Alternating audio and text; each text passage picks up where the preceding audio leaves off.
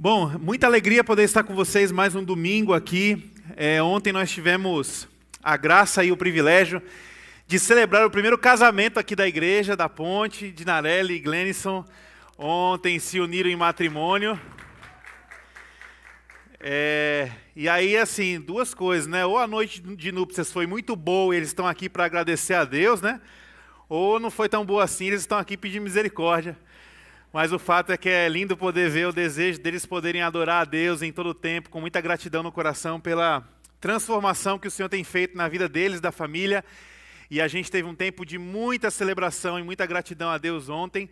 E foi uma grande alegria para nós poder ver ah, essa igreja podendo então constituir famílias, pessoas têm se achegado, pessoas têm se reconciliado com Deus, pessoas têm conhecido a Jesus no nosso meio e nós somos gratos demais é, pelo que o Senhor tem feito. Né? Essa semana, é, toda semana eu tento trazer algumas histórias para vocês, né, para que vocês possam de alguma forma participar do que essa igreja tem vivido, porque eu entendo também que a gente está vivendo um período de pandemia, onde os irmãos gostariam de estar mais ativos, participando, visitando é, e contribuindo com as nossas in iniciativas, mas nem sempre isso é possível. Mas essa igreja, para vocês poderem entender, ela não tem se reunido somente aos domingos. Nós temos é, feito um trabalho no Poço da Draga, ali no Dragão do Mar, toda terça-feira à noite. E temos também feito um trabalho é, na comunidade do Janguruçu. Nós temos acompanhado mais de 40 mulheres que têm ah, aprendido mais do Evangelho, aprendido mais da palavra de Deus, é, através da vida de mulheres dessa igreja. Então nós temos é, encampado duas ações de ministração, de propagação da palavra e também é, do alcance pela ajuda social. Né? Então, nós entendemos hoje que uma das grandes consequências dessa pandemia ah, tem sido a fome. A fome voltou a visitar o nosso país de uma forma muito mais abrangente, muito mais violenta, e nós, e nós então, como igreja, estamos tentando minimizar a fome através das doações de alimentos, doações de cestas básicas. Então, em especial no Janguruçu, nós estamos também prestando essa assistência, né? E foi muito bonito essa semana, acompanhando as mulheres no Janguruçu, né? Eu vou lá só para ficar sendo segurança, né? Que elas, elas, ainda têm medo de entrar ainda na comunidade, não tem tanta segurança. É, e eu vou lá então para ser o guarda-costas das mulheres mas foi muito especial porque nessa manhã, nessa, nessa semana, foi a primeira semana que essas mulheres do Janguruçu foram ministradas por uma mulher da própria comunidade. Então a Val tem aprendido mais da Bíblia, tem se aconselhado juntamente com a Sônia, com a Daisy, e ela ministrou uma palavra pela primeira vez.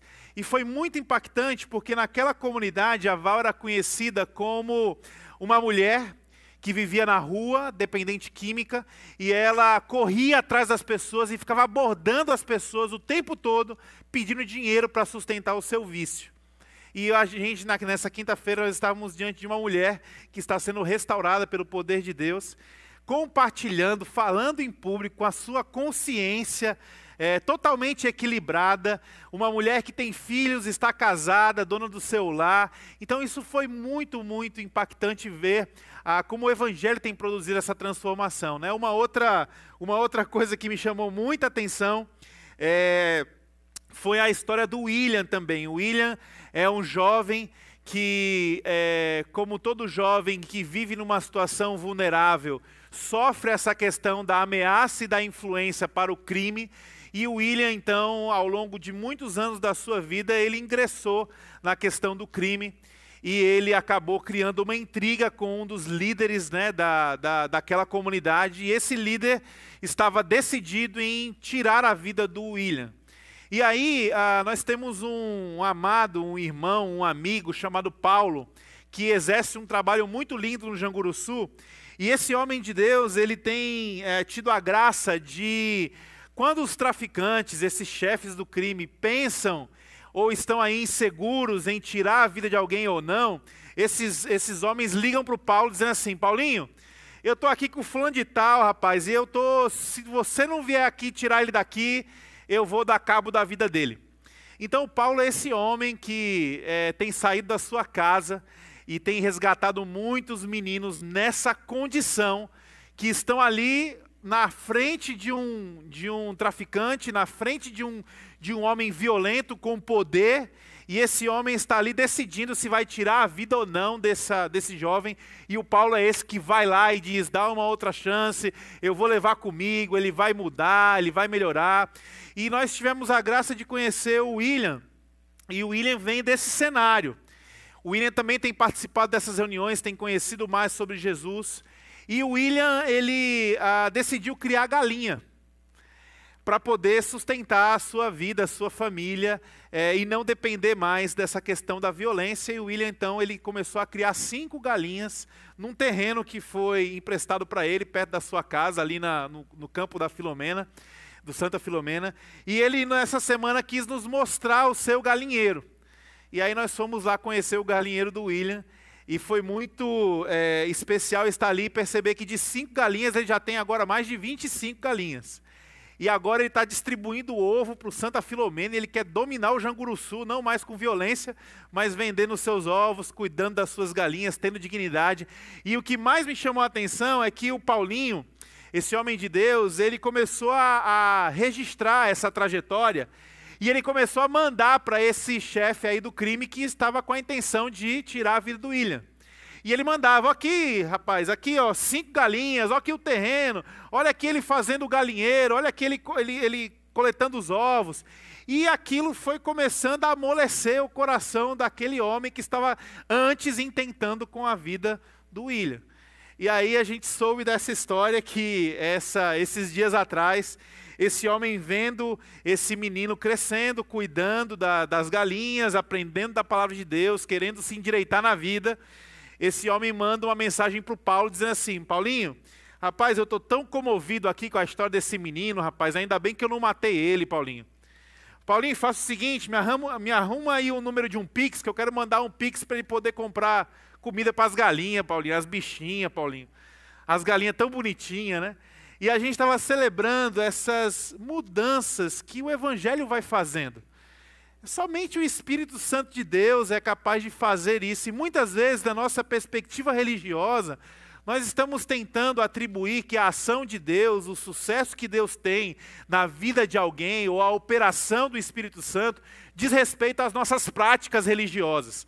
Ah, quantas pessoas estão aqui, quantas pessoas estão ali. Ah, o que, que se tem feito, o ensino formal. Eu não sou contra, irmãos, a questão do ensino da palavra de Deus, porque é ela que nos transforma. Mas nós precisamos entender, em nome de Jesus, que o Espírito Santo ele vai agindo de formas que nós, que nós não compreendemos e fora das nossas paredes. Então, quando eu olho para uma história como essa, de um homem que estava querendo matar um outro, e agora desiste de matar o outro e, pelo contrário, está decidindo ofertar para que aquele outro tenha sucesso na tentativa de obter dignidade, para mim eu vejo o Espírito Santo. Eu não tenho como deixar de ver o evangelho sendo propagado, a igreja avançando através dessas histórias. E eu sei que ainda por um momento nós estamos vivendo essa maldita pandemia e nós estamos ainda inseguros de talvez estar nos lugares ou se envolver em algumas ações. Eu sei, mas eu trago esses relatórios para vocês todos os domingos, porque essa é a nossa igreja. Nossa igreja está viva, está atuando através de cada um. E logo mais a gente vai poder fazer é, muito mais e vocês poderem se envolver também nisso. Então, muita gratidão a Deus por isso.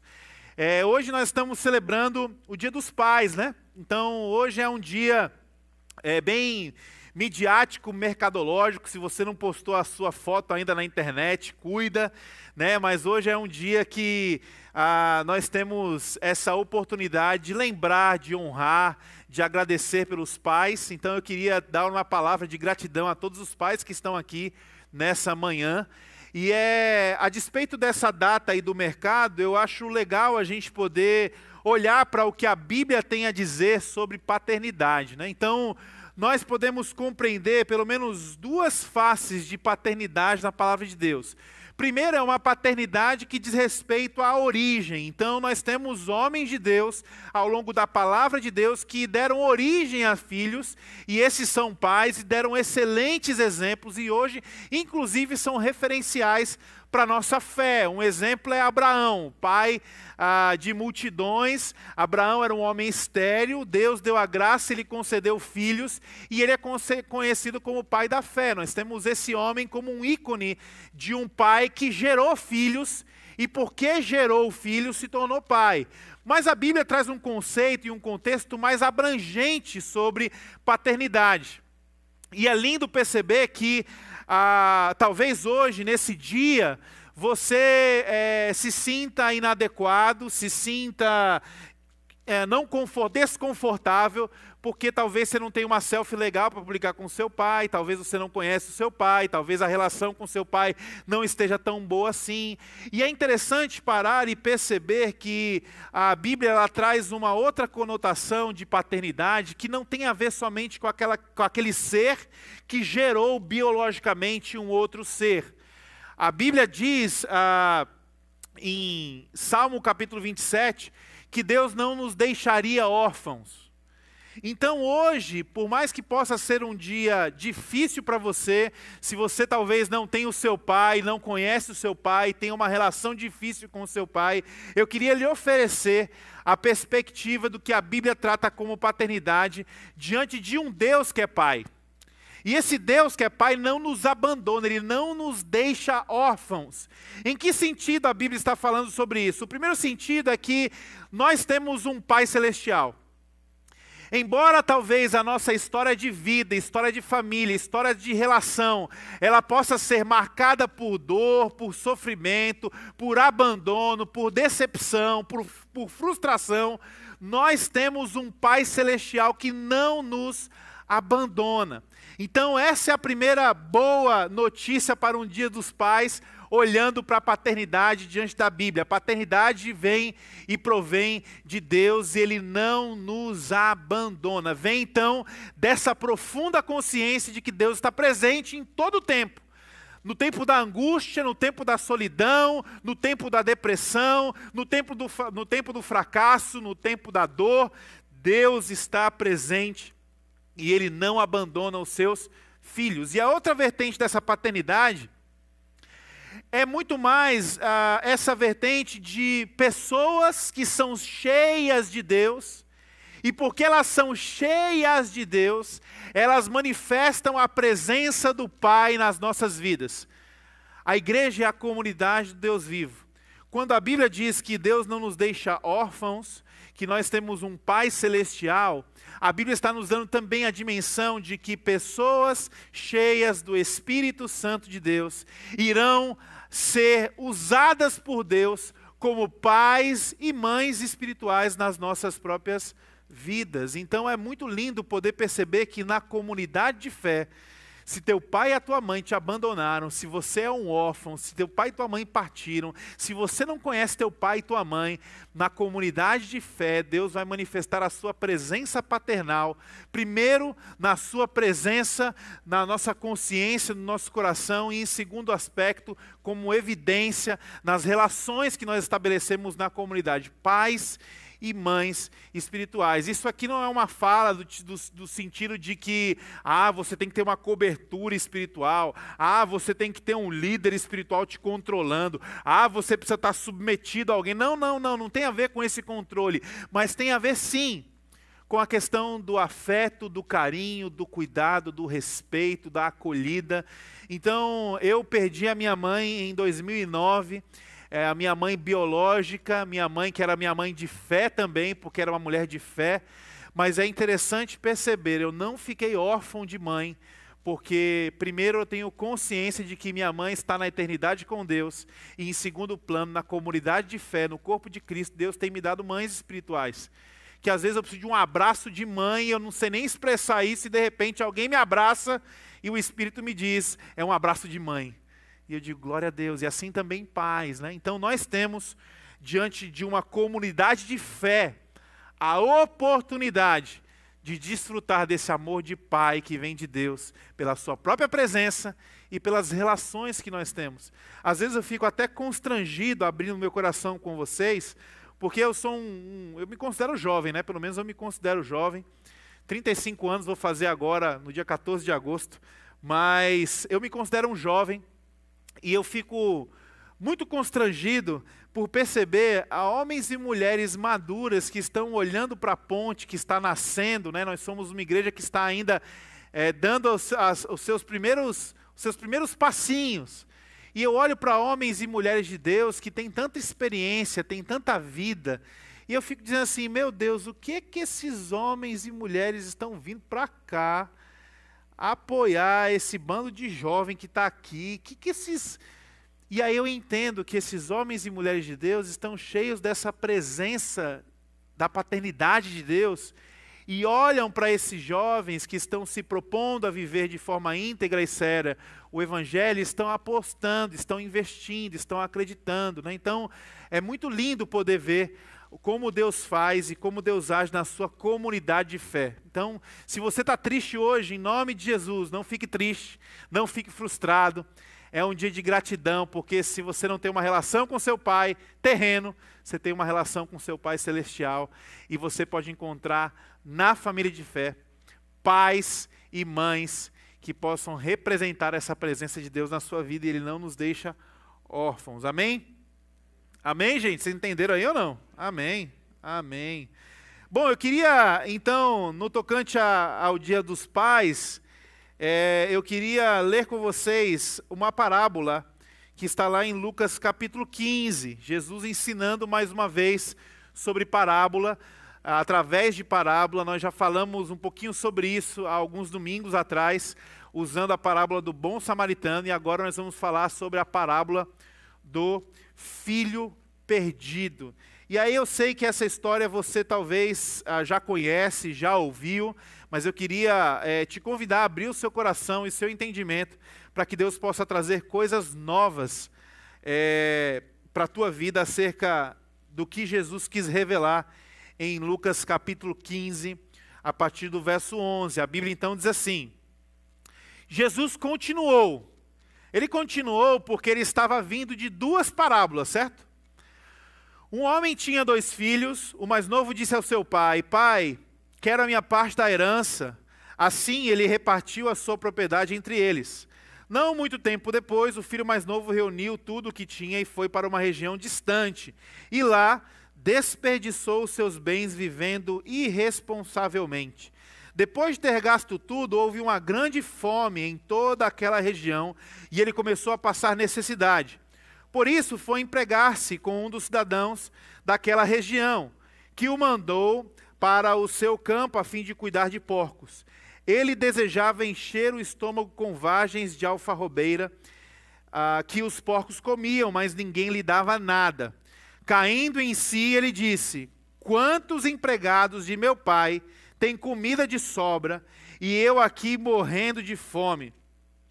Eu me porei a caminho de volta para o meu pai e lhe direi: Pai, pequei contra o céu e contra ti não sou mais digno de ser chamado teu filho, trata-me como um dos teus empregados.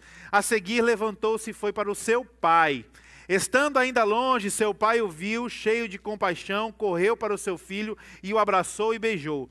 O filho lhe disse: Pai, pequei contra o céu e contra ti, não sou mais digno de ser chamado teu filho. Mas o pai disse aos seus servos: Depressa, tragam a melhor roupa e vistam nele Coloquem um anel em seu dedo e calçado em seus pés. Tragam um novilho gordo e matem-no. Vamos fazer uma festa e alegrar-nos, pois este meu filho estava morto e voltou à vida, estava perdido e foi achado, e começaram a festejar o seu regresso. Vamos orar?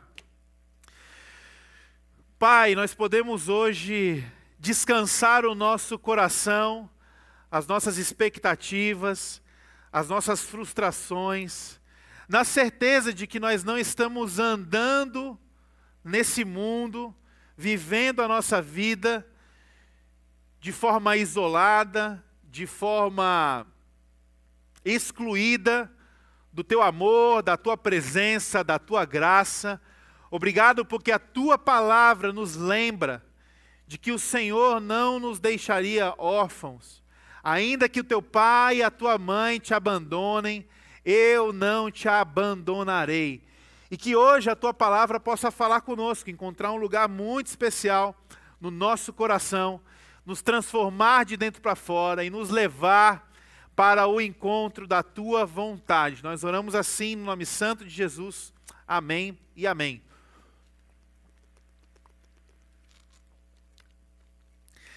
Antes da gente falar do texto em si, me permita é, só dar mais uma informação que eu acabei esquecendo.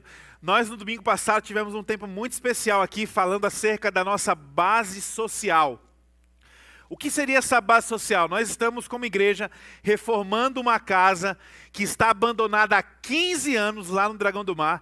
E nessa casa nós vamos oferecer cursos e projetos para crianças, jovens, adultos, projetos de capacitação profissional, projeto de capacitação educacional, projeto musical, projeto de luta, de dança. Então, muitas coisas vão acontecer nessa casa.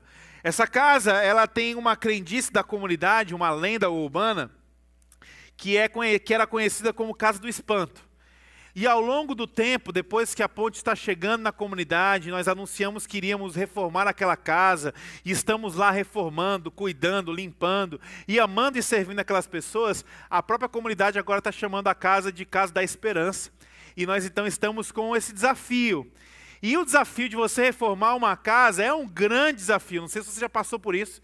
Meu amigo, é um grande desafio. O Gilberto está ali, ele cuida da nossa, da nossa reforma. Ele já está cuidando, já tem 30 dias, e ele tinha o cabelo mais preto que o meu. E agora, depois de 30 dias, o cabelo dele já está branco, porque reforma dá muito trabalho. Mas o que acontece? É, a gente, nós fizemos um desafio para a igreja no domingo passado para concluir essa primeira etapa dessa obra. O desafio era um desafio de 20 mil reais. E foi um tempo muito especial de poder depender de Deus. A comunidade estava aqui, parte da comunidade, nós oramos por eles e lançamos a nossa campanha.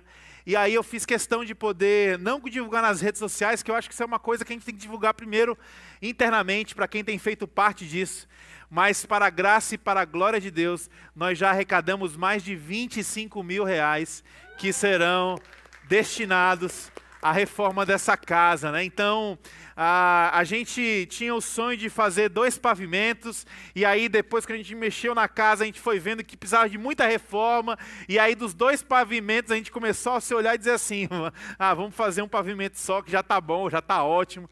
E aí, como Deus nos surpreendeu com essa oferta, nós vamos ter o pavimento inferior, funcionando uma barbearia social, um estúdio de música e uma sala multiuso para curso. Nós vamos ter também um pavimento superior, que será um grande terraço, para que nós possamos ministrar as aulas de luta, de dança e também realizar cultos para a comunidade. Né? Então nós estamos muito empolgados. Se você quer, quer fazer parte desse sonho, também procura aí o Conexão. Mas dando um feedback para vocês, Deus nos surpreendeu mais uma vez e a gente está muito feliz por isso. Obrigado você que fez parte e obrigado você que ainda não fez parte, mas que pela fé você vai botar a mão no bolso e vai nos ajudar em nome de Jesus. Bom, Jesus está aqui contando uma terceira parábola, e essa parábola é sobre o Pai. Antes dessa parábola, você pode acompanhar, você vai perceber que Jesus ele está contando duas outras histórias. A primeira história é a história de um pastor que tinha 100 ovelhas, e a segunda história é a história de uma mulher que tinha algumas moedas. E essas histórias estão tratando de um tema central que é o item perdido.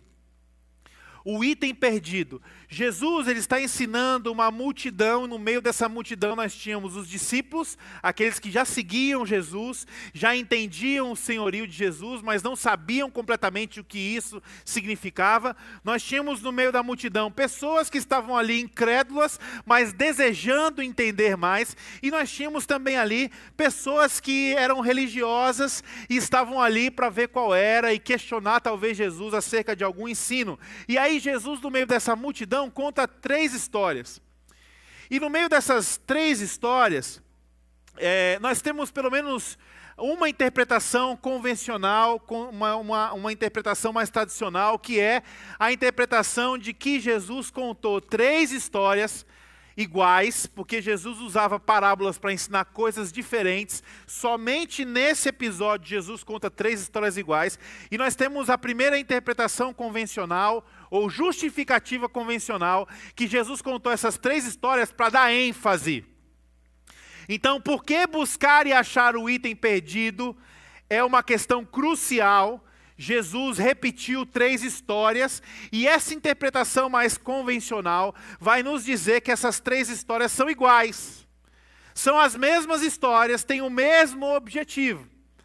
Entretanto, eu queria propor para vocês, à luz dessas três histórias, uma perspectiva um tanto quanto diferente. Jesus ele veio com a missão não de nos tirar do inferno e nos levar para o céu. Jesus não veio para essa terra para resolver um problema de GPS que nos levou para o caminho errado. Jesus não veio para resolver uma questão de transporte, de logística. Ah, a humanidade pegou aí o caminho para o inferno. Eu, o bom Jesus, vou descer lá e vou corrigir a rota desse caminhão para que esse caminhão não vá para o inferno. O objetivo de Jesus não é uma questão de lugar e não é uma questão de eternidade. O objetivo maior de Jesus era nos restaurar e nos resgatar para uma relação com o Pai. Isso é o objetivo de Jesus. O maior objetivo de Jesus era recuperar uma relação que foi perdida. Essa relação foi perdida no Éden. Quando você lê o Velho Testamento, que culmina no Novo Testamento, você vai perceber Deus agindo na história da humanidade para que essa relação fosse recuperada. Então, o centro da missão de Jesus é recuperar a nossa relação com o Deus que é Pai. E aí, João capítulo 14 vai nos dizer exatamente isso. Jesus fala: Eu sou o caminho, a verdade e a vida, e não é ninguém vai para o céu a não ser por mim, não é ninguém vai deixar o inferno a não ser por mim. O que Jesus diz: Eu sou o caminho, a verdade e a vida, e ninguém vem ao Pai. Então Jesus ele veio para recuperar uma relação que havia sido perdida. E nós estamos então diante de um público bem heterogêneo e que tinha na sua expectativa uma ideia de relação com Deus que tinha na sua história, na sua convicção, uma ideia de relação com Deus. Talvez você está aqui, você também tem uma ideia de relação com Deus. Qual é a sua relação com Deus? Não, Deus é brasileiro, eu sou filho de Deus, eu não vou matar, não vou roubar, não vou desejar a mulher do outro e eu vou para o céu porque eu não estou fazendo nada de errado e o objetivo é esse, eu sou filho de Deus, faço minhas promessas, tenho a minha fé, sou filho de Deus. Mas que Deus é esse? Que relação é essa? E aí a minha sugestão para você é que quando Jesus conta três histórias para falar acerca do seu objetivo maior de revelar quem Deus era, Jesus conta três histórias e eu queria sugerir para vocês que talvez nas duas primeiras histórias o exercício não era somente mostrar sim que Deus era um pastor, mas que Deus não era somente isso. Sim, que Deus é dono das riquezas, dono de tudo, mas Deus também não é somente isso. Essas duas histórias, elas começam é, de uma forma interessante, até convidativa, para que nós possamos nos inserir nessas histórias. Por exemplo, quando você lê a história de que um pastor tinha 100 ovelhas e ele perdeu uma ovelha, quem é você nessa história? Automaticamente a ovelha que se perdeu. E rapidamente essa história começa a ser a sua história, e você agora se coloca nessa história, e enquanto eu sou uma ovelha perdida, Deus é o meu pastor, e Ele vai me buscar. E Ele me ama tanto, eu sou tão importante, que Ele larga as outras 99, ó, que deixa as 99 só para me encontrar. Essa relação, essa história é uma história um tanto quanto confusa acerca de quem você é e acerca de quem Deus é. Peraí, quer dizer que Deus é esse aí que abandona todo mundo por causa de uma só? Será que é isso que define e resume Deus? Ou será que nós estamos reduzindo aqui? E aí a Bíblia vai evoluindo e dizendo que esse pastor encontra essa ovelha perdida. E aqui continua sendo a nossa história, porque nós nos sentimos essa ovelha que muitas vezes somos cuidadas, acolhidas e carregadas pelo pastor. Amém por isso. Mas a história começa a ficar estranha, porque esse pastor pega essa ovelha e ele vai para um aprisco que tem 99 ovelhas. Imagina, 99 ovelhas branquinhas, você branquinha, Chega lá no aprisco, o que, que esse pastor faz? Joga você lá no meio. Quando esse pastor joga essa, essa, essa ovelha perdida no meio das 99, imagina alguém chegando dizendo assim: Pastor, opa, Encontrou aquela ovelha? Encontrei. Cadê? Qual é? O pastor vai olhar e dizer assim: Rapaz, se tivesse chegado aqui 30 segundos antes, eu sabia dizer qual era. Mas agora que eu botei a 99 no meio da 100, a 99. E a Bíblia diz, Jesus contando a história, diz que esse pastor foi se alegrar com seus amigos. Espera aí, será que se essa história é a minha história? Será que o meu Deus é esse Deus que está preocupado com a contagem de números, com uma gerência de uma fazenda, com uma, com uma questão de, de, de funcionar bem o seu negócio, a ponto que quando ele me perde, ele me encontra, e ele me encontra somente para me devolver para aquele lugar e vai se alegrar com seus amigos? Espera aí, será que esse é o Deus que nós estamos é, seguindo, servindo e crendo? Ou será que nós estamos numa crise? Então, aqui a minha sugestão é que, embora essa primeira história revele caráter de quem Deus é, essa história também está revelando alguns paradigmas religiosos que nós temos. E nós achamos muitas vezes e buscamos a Deus muitas vezes para que a fazenda funcione, para que as nossas estruturas funcionem. E nós muitas vezes achamos que estamos adorando ou servindo a Deus quando nós estamos cumprindo uma função e um papel dentro de uma fazenda ou dentro de uma igreja de uma instituição, de uma estrutura. Essa não é a nossa história. E aí, talvez, se essa história fosse absolutamente a nossa história, por que, que Jesus contaria mais duas? Então, a sugestão aqui é que Jesus não está somente revelando quem Deus é através dessa parábola, mas também Jesus está trazendo um questionamento sobre quem Deus não é. Deus não é dono da fazenda. E talvez você está perdido na sua relação com Deus. Talvez você precise de Jesus hoje, sabe por quê? Porque você vive uma relação com Deus e essa relação ela é funcional, ela é trabalhista, ela é gerencial, ela é uma relação baseada na expectativa de que sua fazenda, sua vida funcione. E aí você estabelece uma relação com o dono da fazenda, o dono do mundo. Aí nós temos a segunda história e a segunda história é de uma mulher que tinha dez moedas e perde uma. E aí, mais uma vez, nós fazemos esse exercício de quem nós somos na história. Nós somos a que se perdeu. Porque nós queremos ser protagonistas, nós queremos ser as estrelas. Nós queremos ver Deus trabalhando em nossa função, em por nós, para nós, somente por nós. E aí, rapidamente, nós somos essa moeda. E quem Deus é? Deus é essa mulher avarenta que ela perdeu uma moeda. E ela sai varrendo a casa, mexe nos móveis, faz uma bagunça para encontrar essa moeda. Aí você diz: Eu sou essa moeda, essa é a minha história. Meu Deus é esse Deus que tem ciúmes de mim. E aí você canta: Você é precioso, mais caro que o ouro puro de Ofir, né? Aí Deus encontra você, que é essa moeda. E aí você diz: Ah, o meu Deus de promessa, Deus de riqueza, Deus de prosperidade me encontrou. É a minha história, é a tua história. Até que essa mulher pega você com uma moeda e ela te joga num saco cheio de moeda. E quando ela faz isso, o que acontece? Você sumiu.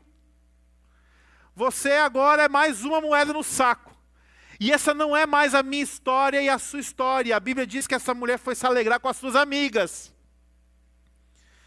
Então, em parte, essa parábola está revelando um Deus que é capaz de mover todas as coisas para encontrar o que está perdido. Essa história também é uma história que está dizendo que o nosso Deus não é uma mulher avarenta e nossa relação com Deus não é uma relação financeira, não é uma relação de riqueza, onde eu tenho que buscar esse Deus para obter as riquezas desse Deus, porque Ele é dono de toda a riqueza. Então talvez nós estamos em crise hoje, e é triste dizer que uma das instituições religiosas que mais crescem no Brasil é essa instituição que está mostrando para as pessoas o Deus que é dono das moedas. E aí você chega para ele para você ter as suas moedas. E você dá uma moeda para ganhar dez moedas. É triste pensar que isso tem acontecido no nosso país, e é triste pensar que muitos estão tendo uma relação com Deus falida porque estão se relacionando ou com o dono de uma fazenda, ou estão se relacionando com uma mulher de moedas. E se essa história fosse absoluta, Jesus não ia partir para a terceira história. E aí, quando nós estamos diante da terceira história, um pai tinha dois filhos, essa história, irmãos, é completamente diferente das outras duas. É completamente diferente. Primeiro, você nas duas histórias são uma é relação de trabalho e outra é uma relação de propriedade. Uma era quem era dono de umas ovelhas, a outra era quem era o dono das moedas. Essa, essa, essa outra história é uma relação familiar. Aqui existe vínculo. Aqui existe presença, aqui existe comprometimento. Comprometimento não só com o que o item pode te oferecer, mas quem o item é. tem essência aqui. E a Bíblia diz então que o pai tinha dois filhos. Jesus veio para nos mostrar e nos elucidar um caminho para o pai. O pai tinha dois filhos. E aí nós estamos agora diante de uma história que ela é diferente porque ela está revelando não só ah, o coração desse filho, mas está revelando o coração do pai. Não revela somente as intenções do filho, mas revela as intenções do pai. Então, em Lucas capítulo 15, na parábola do filho pródigo, Jesus está descortinando, como alguém que está num teatro, ele está descortinando para aquela multidão quem Deus é, e Deus é pai. E aí tem algumas coisas que eu quero destacar com vocês nesses próximos 10 minutos. O que, que nós podemos aprender acerca de uma paternidade com Deus, em Deus, através de Deus, à luz de Lucas capítulo 15. A primeira coisa, esse filho, literalmente olha para o seu pai e diz assim: Eu quero que você morra. Porque ele pediu herança. Me dá a minha herança, em outras palavras, você morreu para mim. Para mim, acabou. E aí esse menino pega toda a sua parte da herança e ele vai viver dissolutamente, ele vai desperdiçar tudo aquilo. E aí perceba que quando aquele menino está na miséria, quando aquele menino está no fundo do poço, quando aquele menino já tinha perdido tudo, a Bíblia diz assim, o texto original diz, vindo a censo. A nossa tradução diz caindo em si. Houve alguma coisa naquele momento, e talvez aqui nós podemos dizer que, nesse momento, na minha e na sua vida, houve um agir do Espírito Santo que nos convence do pecado, do juízo da morte, houve um cair das escamas, e aquele menino, ele olha para trás e ele entende que o seu vazio existencial, embora ele estivesse com fome, embora ele estivesse sendo tratado de forma miserável, ele é iluminado pelo Espírito Santo a ponto de olhar e dizer assim: eu preciso voltar para, não para a casa do Pai, não para a fazenda do pai, não para as moedas do pai, eu preciso voltar para o meu pai. E caindo no senso, ele vai voltar para a relação. Ele não vai voltar para lugar, ele não vai voltar para promessa, ele não vai voltar para produto, ele não vai voltar para estrutura, ele vai voltar para relação.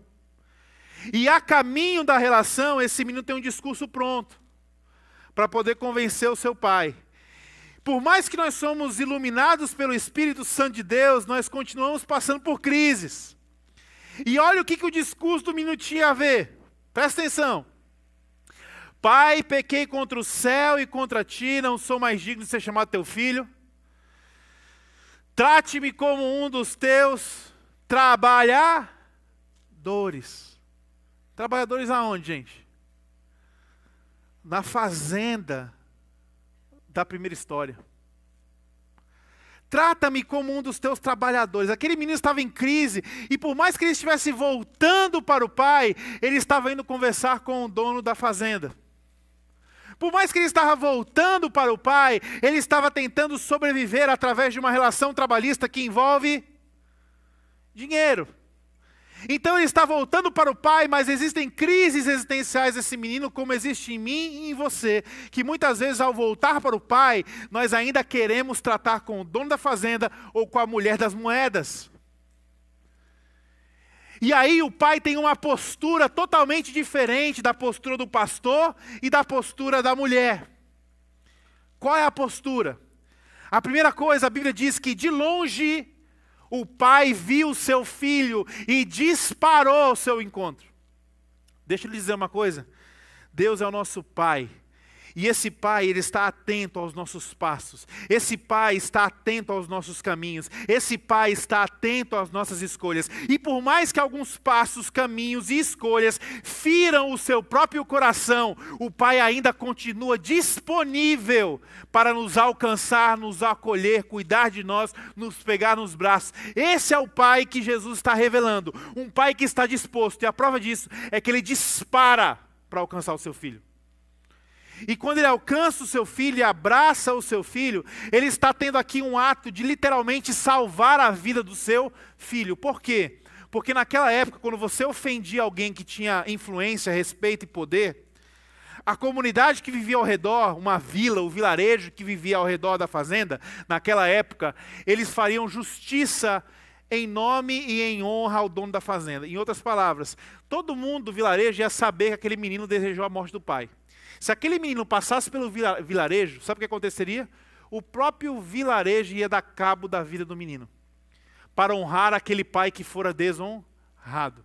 Então aquele menino não chegaria em casa vivo, ele seria condenado dentro do vilarejo. Quem é Deus?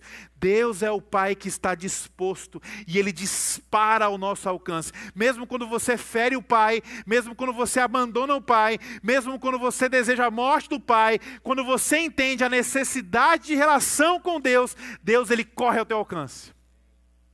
E ele te abraça. E a palavra aqui desse abraço, ela só tem três episódios da Bíblia. É uma palavra grega é, que só tem três episódios. O primeiro é quando Jesus vai ressuscitar a Talita, a filha daquele homem que havia morrido, e ele pega aquela menina e aquela menina volta a viver. A segunda parte é quando Paulo está pregando numa casa, no segundo piso, e o menino cochila na janela e cai e morre. E Paulo vai lá e abraça o menino e o menino volta a viver.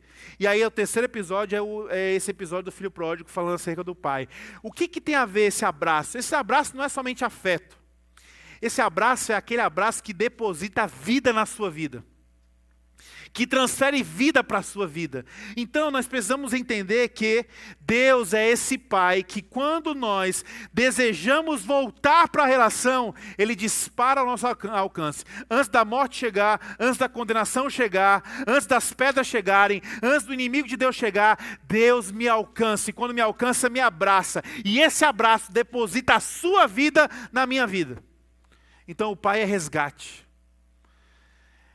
Feliz dia dos pais, porque você tem um Deus que é teu pai e te resgata. Não importa onde você está, não importa o que você fez, ele te resgata. A segunda coisa é que ele não fica somente na dinâmica do resgate. Ele olha para os servos e diz: Olha, peguem as melhores roupas e coloquem no meu filho.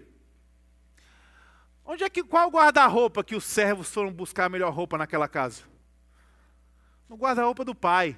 Em outras palavras, o pai está dizendo: peguem as minhas roupas e coloquem no meu filho. Você que é pai e mãe já deve ter chegado em casa alguma vez e percebeu que o seu filho de 3, 4, 5, 6 anos vestiu a sua roupa. A mãe chega em casa, vê a menina com salto alto, com a roupa dela, com aquele batom que ela idolatra, igual Maria, na cara toda. O que, que aquela menina está dizendo para aquela mãe? Qual é a mensagem que a menina está dizendo para a mamãe quando ela se veste com a mãe dela? Mamãe, eu quero ser igual a. Mamãe, eu quero ser igual a você. Quando o pai olha para os céus e diz: Ponham as minhas roupas no meu filho, o pai tem uma intenção, e a intenção é: eu quero que quando as pessoas vejam o meu filho, essas pessoas venham a se confundir, achando que o meu filho sou eu. Então, presta atenção, nós estamos diante de um Pai que nos resgata, cuida de nós, nos ampara, nos perdoa, nos acolhe, mas a nossa vida ela evolui. E ela evolui no sentido de uma preparação, por quê? Porque paternidade tem a ver com essa consciência de que você não vive somente para você, você não vive somente para a sua geração, mas você olha para aquele que está na geração anterior à sua e você diz: Deus quer me usar para preparar essa geração. E aí você não somente acolhe, você não somente cuida, você não somente ampara, mas você deposita a sua vida naquela vida. E aí você começa a gerar legado. Os filhos começam a desejar ser como os, como os pais. Quando você encontrar o seu filho vestido com as suas roupas, entenda, o Espírito Santo está rememorando ao seu coração e à sua mente que você tem uma missão e você tem alguém na sua casa que está dizendo: Eu quero ser como você. Isso é muito poderoso. Isso é um privilégio muito grande. Por isso, não troque a sua presença por tablet. Por isso, não troque a sua presença por cartão de crédito. Por isso, não troque a sua presença por celular. Porque a você foi dado essa incumbência, essa missão e essa linda responsabilidade de não somente cuidar, resgatar, amparar, mas agora começar a trocar, colocar a sua vida sobre a vida dele começar a restaurar o caráter, transformá-lo, colocar no caminho correto. Olha o legado acontecendo. O Pai que nós aprendemos que Deus é nosso Pai que nos resgata, Ele nos restaura, nos transforma. Paternidade tem a ver com transformação. E por fim, não somente as roupas, mas aquele menino recebe no seu dedo um anel. E talvez aqui nós temos uma crise de interpretação e entendimento, porque nós achamos que tudo que o pai está fazendo com seu filho é mimo. Ah, o que, que o pai está fazendo com o filho? Está mimando o filho. Abraçou porque mimou. Não, abraçou porque sabia que tinha um destino. Deu a sua vida por ele porque é um amor sacrificial cego. Não, abraçou e deu a sua vida por ele porque tinha noção que esse menino tinha um destino. E agora deu um anel. E o anel não é mimo. Muitas vezes nós achamos que a relação que um pai estabelece com o seu filho, a missão que um pai tem com o seu filho, é a mesma missão que uma mãe tem. Quando na verdade não. A mãe muitas vezes está revelando esse amor de Deus, que é esse amor de serviço, de acolhimento, de cuidado, de chamego. O pai não. A mãe, quando o menino começa a criar bigode, a mãe olha para o filho e diz assim: Meu filho, fica tranquilo, que o seu quarto vai ficar sempre aqui em casa. Você pode vir com 35 anos, voltar para casa que vai estar tá aqui o seu quartinho, com a fronha do Pokémon, com o Digimon, os bonecos do meu filho. Amor de mãe. O pai não, quando ele olha para o filho e vê o primeiro fiapo de bigode, o pai olha para o filho e diz assim: Ei, teu tempo aqui em casa está acabando. Teu quarto vai ser meu escritório. O menino começa a olhar dizer assim: Meu pai não me ama. Não, não é que teu pai não te ama, é porque teu pai tem uma perspectiva de destino para você. Aí você começa a trabalhar. E quando você começa a trabalhar, você chega em casa depois de 30 dias, sua mãe olha para você e diz assim: Filho, oi mãe, recebeu o salário? Recebi. A mãe olha assim, Chega perto do filho, está aqui mais 50 reais no bolso do menino. Mais 50 reais no bolso do meu filho, para meu filho ir para o shopping Rio Mar comprar o que meu filho quiser. E vai embora. É o amor de mãe. O pai olha para o filho e diz assim: Filho, o menino diz assim: Hum. Ei, filho, oi, pai. Recebeu? Recebeu o quê, pai? Recebeu o teu salário, menino? Recebi. Aí o pai diz assim: Vem cá, a menina vai todo orgulhoso. Aí o pai puxa uma conta da Enel, enfia no bolso do filho e diz assim: vai pagar essa conta, meu filho. E aí nós entramos em crise porque nós não entendemos que o amor do pai é um amor que vai nos responsabilizando. É um amor que nos responsabiliza. Não é somente um amor de paixão, de afeto, não é somente um amor de companheirismo, mas agora o Pai gera em nós um amor sacrificial. É o que o amor aqui está representado quando aquele menino recebe o anel. Te darei poder, porque o anel significa que eles poderiam fazer agora transações financeiras, comprar coisas, fechar promessas, fechar acordo. Em meu nome, você pode fazer coisas em meu nome com esse anel. Então o amor do Pai, ele nos responsabiliza. Ele nos resgata para nos restaurar, ele nos restaura para nos responsabilizar. Em nome de Jesus, você que é mãe, você que é pai, você que é mãe que ocupa muitas vezes o lugar do pai, entenda que o Espírito Santo de Deus está te dando a graça de ser mãe e pai físico, biológico e também espiritual de muitas pessoas, para que você venha acolher, para que você venha depositar a sua vida sobre a vida dessa pessoa, mas para que ela venha aprender que ela tem uma jornada e um legado e ela seja responsável. Deus nos dá poder porque confia em nós. E à medida que ele confia, ele confia porque ele está fazendo um processo didático na nossa jornada para que nós venhamos a ser cada vez mais responsáveis. Em nome de Jesus, que você possa aprender e celebrar hoje o Dia dos Pais, sabendo que Pai que você tem em Deus te resgata, te restaura, mas vai te responsabilizar para que você venha a ser pai e mãe de muitos. E o final é festa. Agora a gente pode festejar, pode sair para almoçar, pode encontrar quem nós amamos na certeza de uma promessa que Deus nos fez. A, a história termina num banquete aqui, meus irmãos, porque essa jornada de amor, de amadurecer o amor, para que o nosso amor venha se tornar um amor sacrificial pelas pessoas, não só aquelas que têm o nosso próprio sangue, mas aquelas que Deus vai nos dando na família de fé, muitas vezes vai doer, muitas vezes você vai chorar, muitas vezes você vai desanimar, você vai olhar para sua filha, para o seu filho pequenininho e vai dizer assim: não dá, esse menino parece que. Mas esse amor sacrificial que Deus nos dá, ele nos leva a um banquete.